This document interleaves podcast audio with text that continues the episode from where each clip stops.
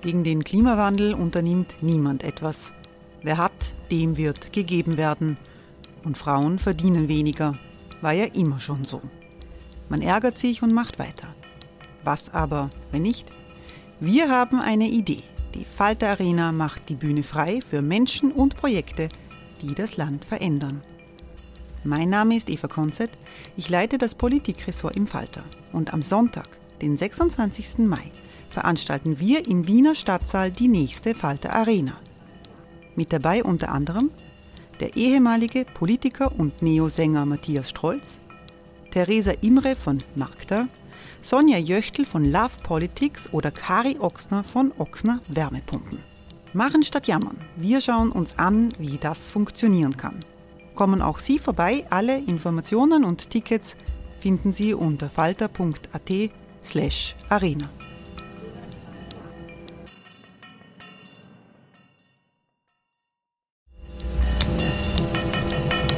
Falter-Podcasts werden durch Werbung unterstützt. Das hilft bei der Finanzierung unseres journalistischen Angebots.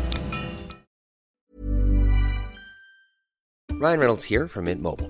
With the price of just about everything going up during inflation, we thought we'd bring our prices down. So to help us, we brought in a reverse auctioneer, which is apparently a thing. Mint Mobile unlimited premium wireless. Ready to get 30, 30, bit to get 30, bit to get 20, 20, 20, bit to get 20, 20, bit to get 15, 15, 15, 15 just 15 bucks a month. So, Give it a try at mintmobile.com/switch. slash $45 upfront for three months plus taxes and fees. Promo for new customers for limited time. Unlimited more than 40 gigabytes per month. Slows. Full terms at mintmobile.com.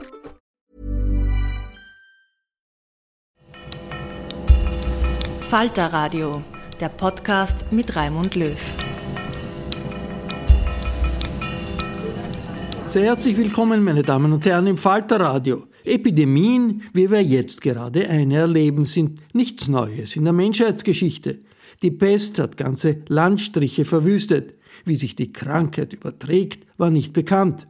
Verzweifelt versuchten die Städte, sich zu schützen. 1831 war ein Cholera-Jahr in Europa. Welche Stadtteile wie getroffen wurden, hing von den Wohnverhältnissen und der Wasserversorgung ab.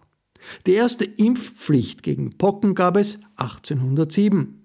All dies und noch mehr berichtet der Historiker Dr. Philipp Osten vom Medizinhistorischen Museum Hamburg bei einer Veranstaltung in der Roten Bar des Wiener Volkstheaters. Seine Thesen hat Dr. Osten mit Dias und Grafiken verdeutlicht, die wir in einem Podcast auslassen müssen. Es ist ein faszinierender Blick in die Vergangenheit, immer mit der Gegenwart vor Augen. Doch hören Sie selbst. Wenn man in Wien ist, ähm, dachte ich, nehme ich ihn, so kritisch er auch zu sehen ist, Egon Friedel.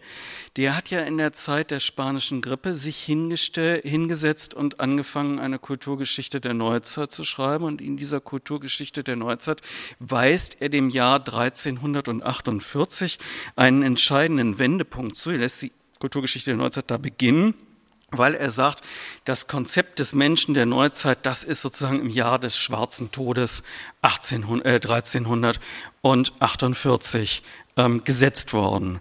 Ähm, das ist ziemlich konstruktivistisch, dieser Ansatz. Ähm, aber selbstverständlich kann man sich überlegen, wenn wir uns jetzt die wirtschaftlichen Konsequenzen der Pest ansehen, dann ist es ja so gewesen, dass eben halt, wenn ein Drittel der Bevölkerung gestorben ist, sich Besitzverhältnisse verändern. Es ist gleichzeitig in einer Zeit, in der der transkontinentale Handel begonnen hat ähm, und natürlich eben auf, diesen, auf diese Handelswege es einfacher möglich war, für Erreger sich weiter zu verbreiten. Vielleicht noch mal kurz zur Verständnis. Pest, wenn Sie ein Lexikon aus den 1830er Jahren sich noch angucken, dann steht unter Pest der Verweis, steht da gar nichts und steht einfach nur der Verweis, siehe Volksseuchen. Weil unter Pest verstand man eben halt ganz viele unterschiedliche Leiden. Und das hier ist ein Werbeblättchen für das Hamburger Pesthaus. Und dieses Pesthaus, da sieht man, da werden Amputationen gemacht ähm, Leute mit Fieber sind dort, Leute mit Ernährungskrankheiten. Hier hinten in diesen Käfigen wurden die Irren gehalten. Aber Pestkranke hatten in diesem Pesthaus keinen Zutritt. Einfach nur, um sozusagen deutlich zu machen, Pest ist eben der Begriff für Volkskrankheiten. Aber gehen wir tatsächlich auf die wahre Pest. Ähm, dann ein. Selbstverständlich sind einige dieser Eindämmungsmaßnahmen, die wir jetzt gerade kennengelernt haben, ähm, durchaus in, ähm, durch die Pest äh, als Bekämpfungsmaßnahmen gegen die Pest hervorgerufen worden. Ähm, Venedig ist als Hafenstadt eine der frühesten Kommunen gewesen, die eben halt Pestordnungen erlassen haben, eine Gesundheitsverwaltung erlassen haben, die mit Ärzten Ärzte öffentlich angestellt haben, um diese Krankheit zu diagnostizieren und die beispielsweise ein Dokument, Passaporto heißt das, äh, ähm, erfunden haben, in dem der Hafenkapitän von Venedig erlaubt hat, dass man den Hafen verlassen kann. Das ist ein Gesundheitszeugnis. Das wurde ähm, ausgestellt auf den Herrn mit seinen Gütern, seiner Apanage und war im Prinzip ja die, die Möglichkeit, dann den Hafen zu verlassen. Und Passaporto ist etymologisch der Begriff, von dem unser Wort Passport abstammt, obwohl das selbstverständlich kein Personendokument gewesen ist, kein Ausweis, ähm, den es ja durchaus in dieser Zeit auch gab. Hm.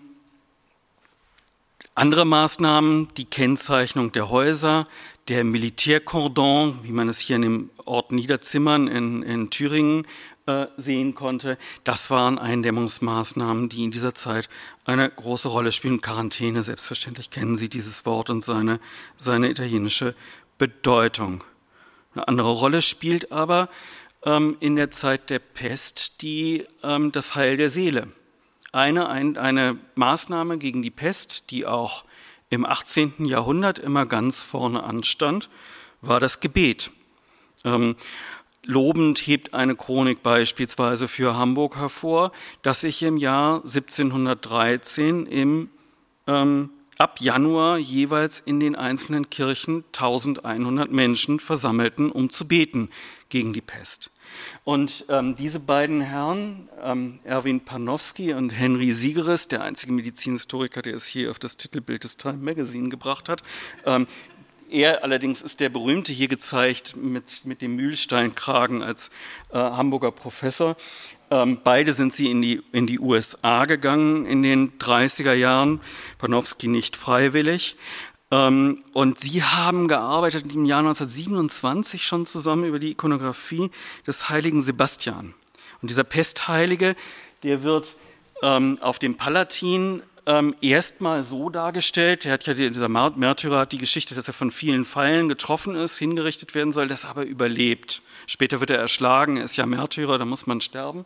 Ähm, aber hier ist es eben so, dass er von diesen Pestpfeilen getroffen wird. Und das ist die alte Darstellung von diesem Sebastian. Es gibt aber auch eine, einen anderen Gott, einen römischen Gott Apoll. Und dieser Apoll in seiner ganzen androgynen Schönheit, das ist ein Gott, der mit seinen Pfeilen schießen kann und Krankheit bringen kann und den man besänftigt und dann kann er Krankheiten auch wieder lösen. Und ähm, diese Ikone Apoll, die verändert die Ikonografie des Sebastian. Im Jahr 1710 hängte man sich solche Schinken ähm, in die Bauernstuben, auf denen eben halt ein Sebastian gezeigt ist. Und auch dieser Sebastian, ähm, ja, der hat eine Taille, schon ganz spannend. Wir sind in diesem Jahr 1710 und ähm, jetzt würde ich tatsächlich etwas über Hamburg erzählen, weil ich da ein Objekt habe, was ich enorm spannend finde. Das ist diese Goldmünze. Die ist ungefähr so groß und so schwer wie eine schwere goldene Taschenuhr. Ein Portugaleser, so heißen die Hamburger Goldmünzen, weil über den Subsahara-Handel über Portugal das Gold nach Hamburg kam. Und Hamburg konnte selber Münzen prägen und dementsprechend ähm, von dem machte man rege Gebrauch. Und Hamburg hat eine Pestepidemie im Jahr 1712, 13, 14 gehabt. Ähm, und diese Pestepidemie ähm, ist in den Chroniken so beschrieben, dass ähm, niemand, niemand aus einem höheren Stande an dieser Pest gestorben sei. Wenn wir uns aber die Bevölkerungsstatistiken angucken, ist ein Fünftel der Hamburger Bevölkerung an dieser Seuche gestorben. Das beginnt im Prinzip die Maßnahmen gegen die Pest im Jahr 1709. Da ist in den anderen Hafenstädten in Danzig und in Kopenhagen die Pest angekommen. Und ähm, Hamburg wird äh, ermahnt ähm, von, von Karl V. doch bitte schon Karl VI., doch bitte nicht die äh, äh, über den Hafen die Pest in sein schön, schönes heiliges römisches Reich deutscher Nationen eindringen zu lassen. Ähm, Hamburg entschließt sich eher sozusagen so populäre Maßnahmen zu ergreifen. Juden wird verboten, die Stadttore zu passieren. Das ist äh, ganz klassisch sozusagen das Erste, was sie tun. Ähm, als die Pest dann in der Stadt ist, wird äh, der Gang, in dem sie erstmals aufgetaucht ist, von Soldaten blockiert. Es sterben dann innerhalb kürzester Zeit quasi alle äh, Personen, die dort äh, in diesem Gang ge gewohnt haben. Ähm, und diese Eindämmungsmaßnahmen gegen die Pest sind im Prinzip kaum ergriffen worden, bis man dann nach anderthalb Jahren ähm, äh, beschlossen hat, das Hab und Gut von den Pestkranken und von ihren Angehörigen und Kontaktpersonen zu verbrennen. Das musste gemeldet werden. Und als dann entschlossen worden ist, entschieden worden ist, dieses Hab und Gut ähm, zu ersetzen, dann haben sich auch tatsächlich die Personen gemeldet und dann war innerhalb von sechs Wochen die Pest vorbei. Das Umland aber hat reagiert. Hamburg hielt den Hafen offen. Das Umland reagierte damit, dass es, ähm, dass es auf, auf der Altonaer Seite Dänemark zumachte und auf dem großen Grasbock die ähm, Lüneburg-Braunschweig Militärkordons errichtete. Also der Handel durch den Hafen ging noch rein, aber es war nicht mehr möglich, die Güter weiter zu transportieren.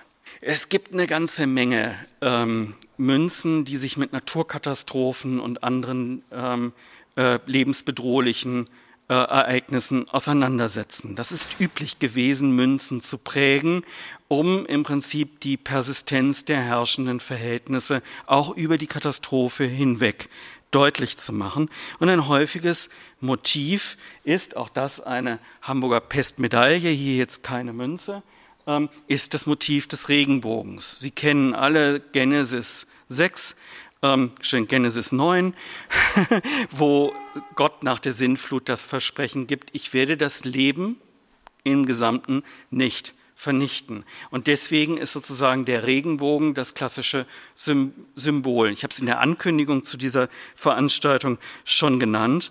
Ähm, die Bilder von den Regenbogen ist das gewesen, was die Kinder in die Fenster gehängt haben in dieser Zeit. Und hier sieht man es auch. Axel Scheffler ähm, der den Gryffalo gezeichnet hat, der hat sich entschlossen, zusammen mit ähm, äh, Kate Wilson, das ist eine, eine ähm, britische, seine britische Verlegerin, die haben innerhalb von 20 Tagen ein Covid-Buch herausgebracht, was in 60 Sprachen übersetzt ist. Und auf der letzten Seite ist auch dieser Regenbogen hier zu sehen. Ähm, und dieses Buch, das endet mit We Did It Together und die Pandemie ist irgendwann vorbei und es gibt diesen Aus, ähm, Ausblick, irgendwann sind diese ganzen Maßnahmen ähm, nicht mehr notwendig. Ja, Herrscherikonographie ist natürlich selbstverständlich auch in Wien zu betrachten.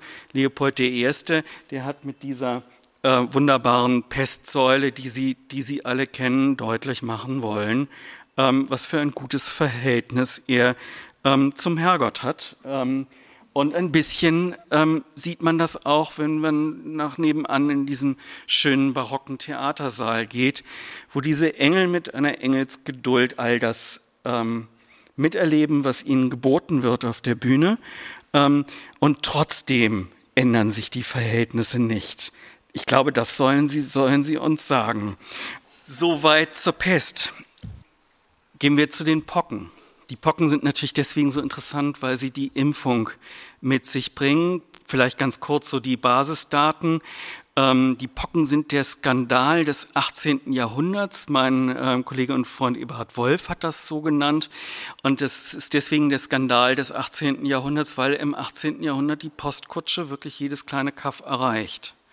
Und dementsprechend die Pocken auch wirklich jeden Winkel ähm, ähm, Europas erreichen können. Vorher war es sozusagen noch möglich, die Pocken nicht zu bekommen. Ab hm, 1850 war es nicht mehr möglich. Alle kriegten die Pocken. Ähm, Ärzte waren der Ansicht, dass die Pocken in uns sind und dass sie nur geweckt werden durch eine Begegnung. Inkubationszeit 14 Tage. Wenn Sie da jemanden gesehen haben, der irgendeinen Ausschlag hatte, das haben Sie nach 14 Tagen wieder vergessen. Ähm, und es starben an den Pocken 20 Prozent der Infizierten. Das heißt, 20 Prozent, nicht, die Leute waren dann immun gegen die Pocken, die das überlebt hatten. Und alle fünf Jahre waren genug Kinder nachgewachsen, um genug ähm, Material für die nächste Epidemie zu bieten. Und dementsprechend zogen die Pocken alle fünf Jahre durchs Land und nahmen 20 Prozent der Kinder mit. Ähm, das ist die, die Realität in dieser Zeit gewesen. Wie kommt die Pockenimpfung auf? Die erste Pockenimpfung ähm, war üblich in, äh, im afrikanischen Raum, im arabischen Raum und in China.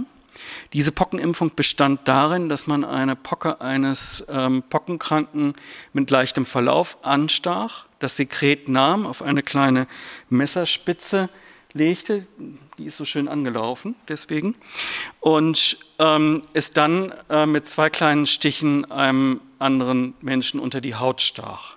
Und nicht nach 14 Tagen, sondern schon nach sechs Tagen entstand dann dort eine Impfpocke.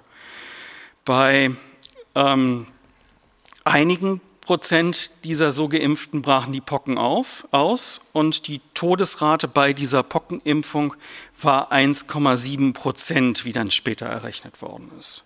1,7 Prozent Letalität. Man kann sich vorstellen, mit welchem äh, mit welcher Attitüde man ein Kind zu einer solchen Impfung brachte. Nach Europa oder in den Westen äh, gekommen ist die Kunde von dieser Impfung über zwei Wege. Einmal waren in Amerika, ich habe hier sozusagen die Quelle über das Bild gelegt, das ist eine Anzeige für, äh, für Sklaven und äh, die waren mehr wert, wenn sie gegen Smallpox, wegen, gegen Pocken geimpft waren. Nicht geimpft, sondern wenn sie die schon hatten. Und ähm, ein britischer Geistlicher, der im kolonialen Boston lebte, der hatte einen Sklaven, den er perverserweise Onesimus nannte, wie den Sklaven von, von Petrus von Paulus, Entschuldigung. Ähm, und diesen Onesimus, den befragte er, äh, ob er geimpft, äh, ob er die Pocken gehabt habe, und er antwortete mit Ja und Nein und verwies eben auf diese Variolation, wie das später von Wissenschaftlern genannt worden ist. Und ähm, das ist verbrieft in einer Tagebuchaufzeichnung aus dem Jahr 1706. Das war also sozusagen das erste Mal, dass die Kunde von dieser Pockenimpfung nach ähm, in den Westen gekommen ist. Die bekannte Geschichte aber beschreibt Mary Wortley Montagu. Das ist die Frau des britischen Botschafters in Konstantinopel und eine sehr bekannte britische Schriftstellerin. Und die bringt sozusagen auch diese Kunde ähm, nach London vor die Royal Society. Und als die das im Jahr 1721 erstmals diskutiert, wird diese Impfung dann tatsächlich in Großbritannien eingeführt. Vor allen Dingen aber eben auch in den Kolonien werden die dort Lebenden ähm, geimpft, um eben halt die Soldaten, die britischen Soldaten zu schützen gegen die Pocken, die dorthin kommen. Dieses ähm, Impf, ähm, das ist sozusagen, das ist, das ist diese Impflanzette und diese Impflanzette wird auch später bei der Kuhpockenimpfung benutzt. Ähm, die Kuhpockenimpfung kann man sich vorstellen, ist dadurch aufgekommen, dass man festgestellt hat, Menschen, die die Kuhpocken hatten, bei denen funktioniert diese Impfung nicht. Ähm, und es stellte sich heraus, dass die auch gegen die ähm, Kuhpocken, äh, gegen die Menschen Pocken immun sind. Und im Jahr 1796 geht Edward Jenner, ein britischer Hausarzt, hin und ähm, äh, impft mit Kuhpocken den Sohn seines Gärtners. Und ein paar Wochen später infiziert er ihn mit Menschenpocken und tatsächlich bekommt er diese Menschenpocken nicht. Und er macht das mit, ähm, mit elf weiteren Kindern und publiziert es im Jahr 1799. Ähm, 1803 wird erstmals die Impfung im, äh, im deutschen Raum eingeführt. Bayern und Hessen sind die ersten Staaten überhaupt weltweit, die 1807 eine Impfpflicht einführen. Wir sind in Wien, deswegen nochmal äh, Johann Peter Frank, das System einer medizinischen Polizei. Erste Band ist sozusagen publiziert in der Zeit, ähm, als, ähm, als es noch diese Variolation gab. Da gab es die Kuhpockenimpfung noch nicht. Ähm, und Johann Peter Frank bringt im Prinzip den äh, den Herrschenden bei, dass die, das Wohl der Untertanen auch das Wohl des Staates mehrt. Also ein Kameralist, der wird sich nicht nur angucken, ob der Boden gut beschaffen ist, sondern er wird sich auch angucken, ja, ob denn 50 Prozent der Kinder oder nur 40 Prozent der Kinder in einem Landstrich sterben ähm, oder das überleben könnten. Ähm, dieses System einer vollständigen medizinischen Polizei ist als ja, Monument des aufgeklärten Absolutismus bezeichnet worden von Eduard Seidler. Und da hat er natürlich schon ein Stück weit recht damit. Das ist also, was passiert ähm, in dem Moment, in dem das Schule macht, ist, dass die Leibärzte der äh, herrschenden Familien dann auch für die Körper der Untertanen zuständig sind. Ähm, Landvogteiärzte angestellt werden, die den Innenministerien unterstellt sind und so weiter. Und diese Impfpflicht, die spielt dann natürlich auch eine ganz große Rolle. Also für das Nation Building von Bayern und Hessen ähm, allemal, wenn man sich vorstellt, dass die innerhalb der napoleonischen Kriege ihre Territorien massiv vergrößert haben. Bayern ist fast doppelt so viele Einwohner äh, dann bekommen hat bedeutet diese erste Impfpflicht, dass erstmals aus den Kirchenbüchern Impflisten erstellt werden, dass protokolliert wird. Hey, it's Ryan Reynolds and I'm here with Keith, co-star of my upcoming film If, only in theaters May 17th. Do you want to tell people the big news? All right, I'll do it. Sign up now and you'll get unlimited for $15 a month in six months of Paramount Plus Essential Plan on us. Mintmobile.com slash switch. Upfront payment of $45 equivalent to $15 per month. Unlimited over 40 gigabytes per month. Face lower speeds. Videos at 480p. Active Mint customers by 531.24 get six months of Paramount Plus Essential Plan. Auto renews after six months. Offer ends May 31st, 2024. Separate Paramount Plus registration required. Terms and conditions apply if rated PG. Und Bayern ist dann auch der erste Staat, der eine allgemeine Wehrpflicht einführen kann. Es sind die ersten Einwohnermelderegister Europas, die auf diese Art und Weise entstehen. Ähm, napoleonische Kriege spielen eine große Rolle. Hier sozusagen eine, eine, auch da gibt es Medaillen. Wir müssen uns vorstellen, es ist ja eine Zeit, in der nicht mehr die Philosophie und lange nicht mehr die Theologie Leitwissenschaften sind, sondern es ist die Medizin nun erstmals Leitwissenschaft. Deswegen die schlafenden Fakultäten, die nichts dazu sagen, dass die Mediziner plötzlich das Sagen haben. Und wir sehen hier hinten ähm, ein allgemeines Krankenhaus, ein allgemeines Armenhaus und ein allgemeines Zuchthaus nebeneinander.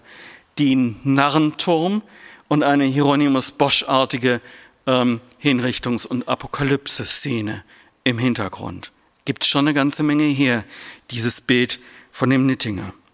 Dem Impfen höre ich auf, aber vielleicht noch so als eine, ähm, es dauert relativ lange, bis es weitere Impfstoffe gibt. Klar, die Tollwut, ähm, dann kann man äh, von den Hühnern die ähm, äh, die, die, die Hühnercholera kann man heilen, indem man sozusagen die Erreger abtötet, trocknen lässt, sodass es bald eine Impfung gegen Cholera gibt und eine Impfung gegen Salmonellen.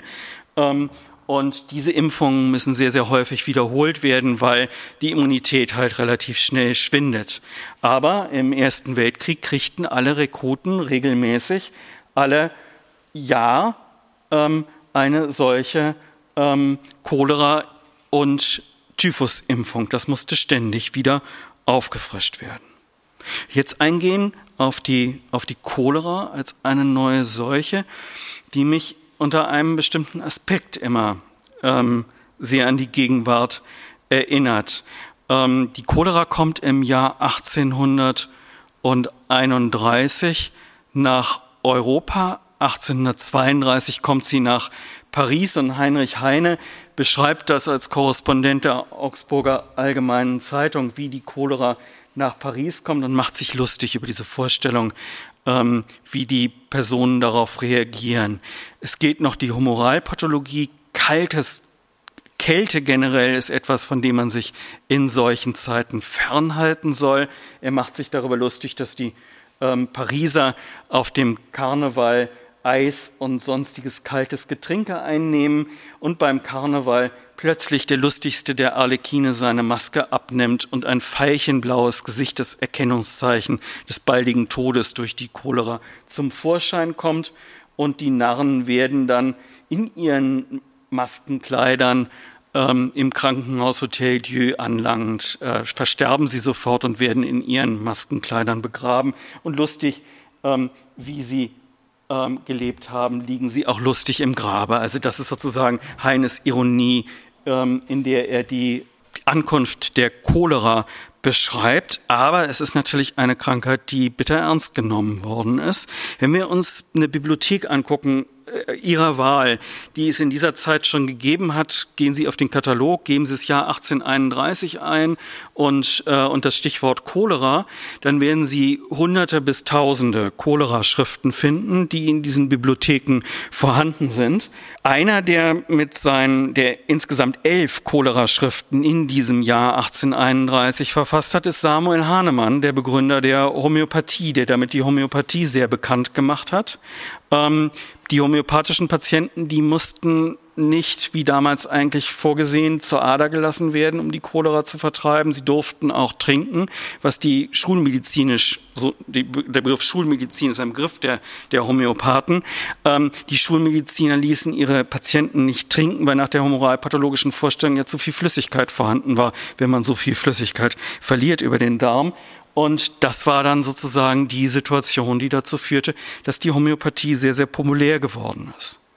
Es gibt andere Schriften, wie hier von Karl Georg Fricke, ähm, der sehr genau hingegangen ist und für Hamburg sich angeguckt hat, äh, wo leben die Leute, die an der Cholera gestorben sind? Hat das was mit der Topografie zu tun? Ist das etwas, was aus dem Boden kommt oder irgendwo anders her, diese Krankheit?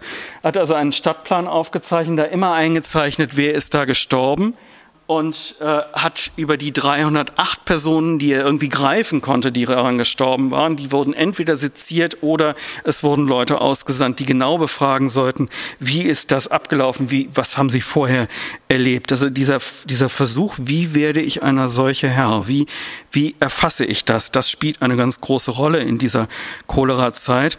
Und ähm, eine andere Möglichkeit war, ne, wo, wo kommt es her über das Klima? Liegt es daran, dass äh, hat es irgendetwas mit Wärme zu tun? Ähm, Pettenkofers Theorie war, äh, es sind Keime, die im Boden sind und die gären. Und wenn es warm wird, gären die stärker. Und dementsprechend könnte das ja eine Ursache sein. Und die Vertreter dieser Theorie haben für London sich angeguckt, wie zwischen 1840 und 1800 und ähm, 49 die Todesraten gewesen sind in Abhängigkeit zum Klima. Ich John Snow, nicht der aus der Netflix-Serie, sondern ein, ein britischer Arzt, ähm, äh, mit H geschrieben, das unterscheidet ihn, ähm, der ist hingegangen und hat bei einer kleinen Cholera-Epidemie ähm, kleine Särge in den Stadtplan von London gezeichnet und festgestellt, da ist das, das, was diese Särge gemeinsam haben, ist, dass sie in der Nähe einer Pumpe in der Broad Street ähm, in, in London äh, verstorben sind, einer, einer Wasserpumpe, wo die Menschen ihr Wasser hergeholt haben und dieses ähm, und das eben halt sozusagen war der Schlüssel dahingehend, dass die Cholera aus dem Wasser kommen würde. Die Legende sagt, er entfernt den Pumpenschlägel und die Cholera-Epidemie war vorbei. Es ist allerdings nur eine Legende, aber es ist sozusagen in diesem Moment klar, sie kommt aus dem Wasser. Diese Constabler-Bilder, die die Themse als Silent Highway verkitschen, ähm, die werden vom Punch ins Gegenteil. In diesem Jahr verkehrt der Silent Highwayman, der ähm, schippert auf einer Kloake daher. Nicht? Sie sehen auf beiden Bildern die, die London Bridge im Hintergrund. Ähm, und das, was die Städte dann machen, ist sozusagen die Assanierung äh, vorantreiben. Es wird sozusagen diese ganze Kloake durch Abwassersysteme rausgetragen rausgebracht aus der Stadt. Ähm, man kann damit düngen, Rieselfelder bedüngen und man kann dann, wenn man Sandboden hat, auf der stadtzugewandten Seite eben halt aus dem Grundwasser es wieder hervorholen. Ähm, die, äh, das, das Wasser oder man baut eben halt Kläranlagen mit Sandfiltration. Das ist also sozusagen die, die Assanierung der Städte, die mit solchen Bildern propagiert worden ist. Es spielt eine ganz große Rolle, wie ähm, die Macht der Hausbesitzer in den einzelnen Städten war, ob diese Sanierungen stattgefunden haben oder ob sie nicht stattgefunden haben. Man kann im Prinzip an dem Kanalsystem die ähm, soziale Lage einer Stadt ablesen in dieser Zeit. Und es gibt Städte wie Hamburg, die eben halt keine sandfiltrierte Trinkwasserversorgung haben. Sie nehmen das Trinkwasser aus der Elbe mit der Folge, dass Hamburg die Stadt gewesen ist mit der letzten großen Cholera-Epidemie in Europa, an der 16.000 Personen erfasst erkrankt sind und 8.000 Personen, also die Hälfte, verstorben sind. Dieser Ausspruch hier von, von Koch wird immer wieder ähm, kolportiert. Ob es stimmt, weiß ich nicht. Ich finde keine gedruckte Quelle, wo er, wo er vorkommt. Robert Koch wird als Emissär nach Hamburg geschickt. Er habe keine so ungesunden Wohnungen und Pesthöhlen gesehen. Das ist ein Punkt. Und dieser Satz, ich vergesse, dass ich in Europa bin, klingt natürlich auf eine besondere Art und Weise nach, wenn man die Rolle von Koch in der Kolonialzeit sich vergegenwärtigt, später als Pensionär, wo er dorthin geht und die Experimente gegen die Schlafkrankheit durchführt mit Arsen, an der viele Personen erblindet und auch verstorben sind. Ähm, wir haben andere Parallelen, die man ganz klar sehen kann. Man braucht ganz schnell äh, Militärlazarette, die dann hochgezogen werden. Und es erinnert natürlich diese Pläne von diesen schnell aufgezogenen Lazaretten erinnern an die Aufbauten in Wuhan. Pflegenotstand gab es dort auch die Reaktion auf diese, vor allen Dingen auch auf diese Übernahme, es wäre kurz nach der Reichsgründung gewesen, ähm, gerade mal elf Jahre nach der Reichsgründung, dass die Preußen da eben halt ihren Koch schicken und äh, Quarantänemaßnahmen einführen, sauberes Wasser an die Hafenarbeiter ausgeteilt wird, der Hafen geschlossen ist, äh, das mögen die Hamburger nicht. Und sie veröffentlichen zwei Jahre später ein Mann, der das veröffentlicht, heißt auch Koch, aber ist ein anderer. Äh, was, was war sozusagen, was sind die Folgen dieser Pandemie für, für Hamburg gewesen? Und so stelle ich mir das auch vor, wird das, wird das nach Covid sein. Ähm, die haben aufgeführt, was hat das alles gekostet und was war das für ein Unsinn, diese ganzen Eindämmungsmaßnahmen. Und ähm, das wurde hier zusammengestellt. Ja? Also, dass man auch sozusagen diese, diese ähm, äh, die, die Leute ernährt hat auf öffentliche Mittel, dass der Handel zum Erliegen kam. Es ist einfach eine ökonomische Rechnung, die aufgemacht worden ist. Ich komme jetzt nochmal auf die spanische Grippe, kurz auf die Masern dabei zu sprechen und würde mich dann, ähm, das, das wäre sozusagen das letzte Kapitel dieses, dieses Vortrags, diese Maskenpflicht. Diese Bilder, die Sie sehen, die gibt es in den USA, die gibt es in ähm, Österreich und die gibt es in Deutschland in dieser Zeit nicht. Es gibt keine Maskenpflicht. Vielleicht ganz kurz zur Erinnerung, wie ist die Situation? Das hier ist ein Bild, äh, wo Kinder gezeigt werden im Jahr 1916, wo schon die ersten Hungerdemonstrationen sowohl in Österreich, Ungarn als auch in, ähm, im Deutschen Reich stattfinden. Ähm, es herrscht bittere Not, der Krieg ist im zweiten Jahr. Die ähm, die spanische Grippe kommt im Jahr, spätestens im Jahr 1918 an. Aber die Situation vielleicht auch nochmal ähm, Österreich, Ungarn und Deutschland, das Deutsche Reich, haben die höchste Säuglingssterblichkeit in Europa. Diese Säuglingssterblichkeit liegt bei ungefähr 25 Prozent. Das ist doppelt so hoch wie in anderen europäischen Staaten. Ähm, das liegt einfach daran, dass es keinen Mutterschutz gibt. Es, äh, es gibt keine Krankenversorgung für, ähm, für Frauen und Kinder in der Regel. Das ist die Situation in dieser Zeit. Was für eine öffentliche Rolle spielt die spanische Grippe? Kaum eine. Wenn Sie sich die Titelseiten von Zeitungen angucken, jetzt auch wieder das Hamburger Beispiel, dann taucht einmal auf einer Titelseite einer Zeitung die spanische Grippe auf nämlich mit der Meldung, dass Max von Baden an der Grippe erkrankt sei und das Bett hüten müsste. Die ähm, Im Bett hat er anscheinend den größten Teil seiner Amtszeit verbracht, denn er ist am 5. Oktober erst ernannt worden und am 9. November hat man ihn in der Revolution aus dem Amt gejagt. Wenn Sie dann die Zeitung aber aufschlagen, dann finden Sie die Darstellung, dass die Zeitung nicht mehr zugestellt werden kann, dass die Straßenbahnfahrerinnen, es waren alles Frauen, weil die Männer ja im Krieg waren, ähm, erkrankt waren, dass die Telefonistinnen krank sind, die so nah beieinander sitzen und die, und die Verbindungen stecken. Das ist also sozusagen die Situation, ähm, die wir dort beschrieben sehen äh, in den Innenteilen der Zeitung. Aber sehr viel mehr sieht man nicht. Ich bin bei uns in den Keller gegangen, habe mir die Sektionsbücher hervorgeholt ähm, vom ähm, Oktober. Das sind sozusagen die verweigerten Sektionen. Eigentlich sonst wurden alle Personen, die sich nicht weigerten, die in Krankenhäusern verstorben waren, wurden immer seziert. Und selbstverständlich finden wir da als Diagnose für diese Krankheit, das ist jetzt nur um diese Seite zu füllen, sind es nur sechs, ähm, äh, finden wir die, ähm, finden wir die Grippe. Ähm, so dass das also sozusagen tatsächlich, also die, die Grippetoten waren da. Es gab keine vernünftige statistische Erfassung in dieser Zeit und man ist erst im Nachhinein hingegangen und hat über die Lebensversicherungsdaten erhoben, wie viele könnten denn an dieser Krankheit gestorben sein. Ganz andere Situation als in den USA. Hungerdemonstrationen, dann später die, ähm, die, die, Demo äh, die Revolution prägt diese Zeit. Ähm, aber propagandistisch werden Krankheiten immer noch benutzt von Institutionen wie der obersten Heeresleitung, die noch nach ähm, äh, November 1900 und 18 eine Ausstellung kuratieren kann über die Folgen der alliierten Hungerblockade, denen soll das in die Schuhe geschoben werden, weswegen sozusagen so viele Menschen und gerade auch Kinder an Tuberkulose und Rachitis sterben. Vorerkrankungen spielen bei Covid eine große Rolle und wir haben immer wieder diese Diskussion, was ist die Rolle von Vorerkrankungen? Und man kann es im Prinzip ähm, an einer anderen Krankheit ganz gut extemporieren und das sind die Masern. Kind mit Masern die Situation aber für die Masern ist ganz anders, als wir die in unserer Kindheit kennengelernt haben. Heute ist es so, dass jeder 500. Äh, Erkrankte an den Masern stirbt. Ähm, vor 100 Jahren war es jeder 50. Aber es war nicht generell durch die Bank jeder 50., sondern es spielt eine Rolle, woher man kam. Für Wien ist das erhoben worden. Rosenfeld hat also festgestellt, dass die Masernmortalität 1891 bis 1900 in den ärmeren Stadtteilen von Wien 20 Mal höher war als in den reichen, weil die Kinder da Haritis hatten, also eine Vitaminmangelkrankheit, weil sie Tuberkulose hatten, weil sie Vorerkrankungen hatten. Und in den reicheren Stadtteilen hatten sie das nicht und überlebten dementsprechend die Masern viel eher.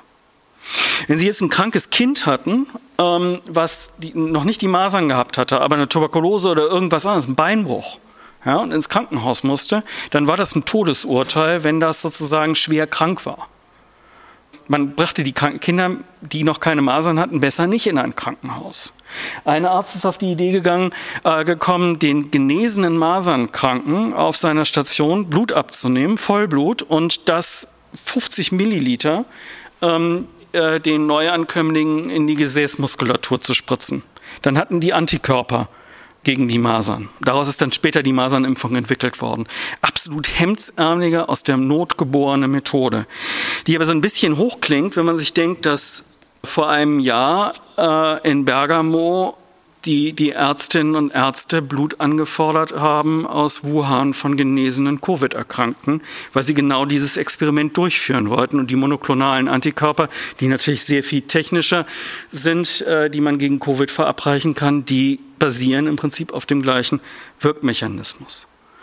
Ähm, ja, Herrn Trump mit seiner Vorstellung, dass man Hydro Chloroquin, also Chinin geben sollte, der hat eine lange Tradition. Ähm, also äh, bereits zu Zeiten der Cholera wurde Chinin empfohlen, ein wirklich wirksames fiebersenkendes Mittel und auch gegen die Malaria als Prophylaktikum äh, angebracht und auch gegen die spanische Grippe wurde es in Angriff genommen. Und wir sehen natürlich eine ganze Menge Aspekte, die damit einhergehen. Aber warum spielt diese spanische Grippe für uns so eine große Rolle? Das hier ist Herr Fauci, den gibt es in Amerika als Actionfigure zu kaufen. Hm, Herr Fauci ist der Typ, der ja immer hinter dem Trump stand bei den Pressekonferenzen und mit den Augen gerollt hat. Ein hoher amerikanischer Gesundheitsbeamter, und das war, ist er schon, der ist übrigens 80 Jahre alt, ähm, und das, ähm, das ist er schon relativ lange gewesen. Und im Jahr 2007 hat er einen Artikel veröffentlicht mit dem Titel Was lernen wir aus der spanischen Grippe für die Pandemie in der Zukunft? Und dieser Artikel, der ähm, rekurrierte darauf, auf den Erfahrungen unterschiedlicher amerikanischer Städte. Die einen haben Maskenpflicht eingeführt und Eindämmungsmaßnahmen und die anderen haben ähm, das nicht getan und man hat dann sozusagen die Todeszahlen verglichen. Und diese Kurven, dieses Auf und Ab, der Infektionen in Abhängigkeit von den Eindämmungsmaßnahmen.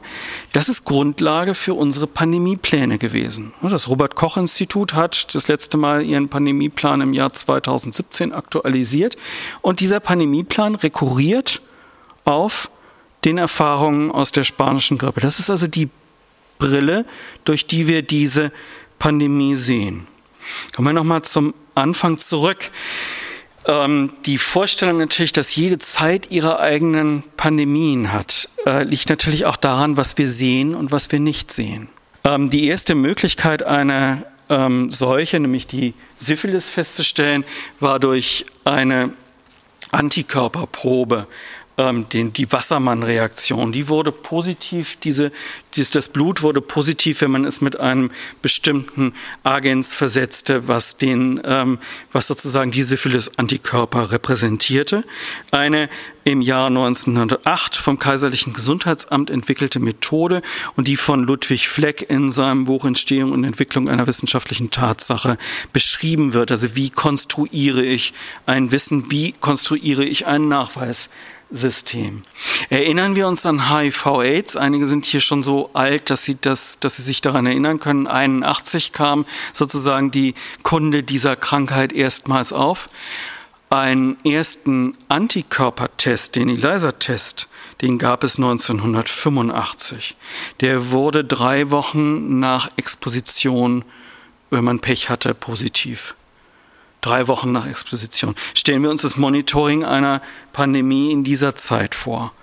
Heute, das erste Jahr, haben wir diese Pandemie komplett über PCR-Tests mit Massenspektrometrie äh, durchgeführt. Das wäre vor zehn Jahren so teuer gewesen, dass man es nicht hätte machen können. Und es wäre vor 15 Jahren gar nicht möglich gewesen. Also wäre schon, aber eben halt unter Forschungsbedingungen. Nicht? Also PCR gibt es seit, ähm, seit Ende der 80er Jahre. Aber wir stellen wir uns vor, es, äh, wir hätten diese Krankheit ganz anders monitoren können. Und das war sozusagen ein kleiner Rückblick auf die Seuchengeschichte ähm, und mal sehen, ob wir in der Diskussion dann das nutzbar machen können für die Gegenwart und Zukunft. Vielen Dank. Das war die gekürzte Form meines Vortrags von Dr. Philipp Osten, dem Leiter des Medizinhistorischen Museums Hamburg in der Roten Bar des Wiener Volkstheaters vom 16.10.2021. Beim Volkstheater bedanke ich mich sehr herzlich für die Zusammenarbeit. Ich verabschiede mich von allen, die uns auf UKW hören, im Freirad Tirol und auf Radio Agora in Kärnten. Hintergründiges zur Pandemie gibt es regelmäßig im Falter.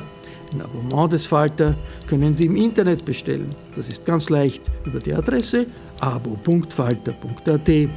Ursula Winterauer hat die Signation gestaltet, Philipp Dietrich betreut die Audiotechnik im Falter. Ich verabschiede mich bis zur nächsten Folge.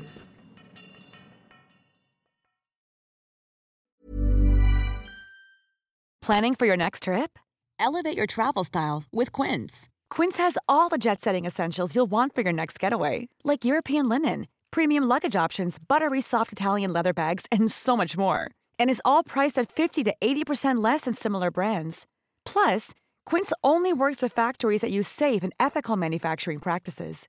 Pack your bags with high-quality essentials you'll be wearing for vacations to come with Quince. Go to quince.com/pack for free shipping and 365-day returns. Imagine the softest sheets you've ever felt. Now imagine them getting even softer over time. That's what you'll feel with Bowl and Branch's organic cotton sheets. In a recent customer survey, 96% replied that Bowl and Branch sheets get softer with every wash. Start getting your best night's sleep in these sheets that get softer and softer for years to come. Try their sheets with a 30-night guarantee. Plus, get 15% off your first order at bowlandbranch.com. Code BUTTERY. Exclusions apply. See site for details.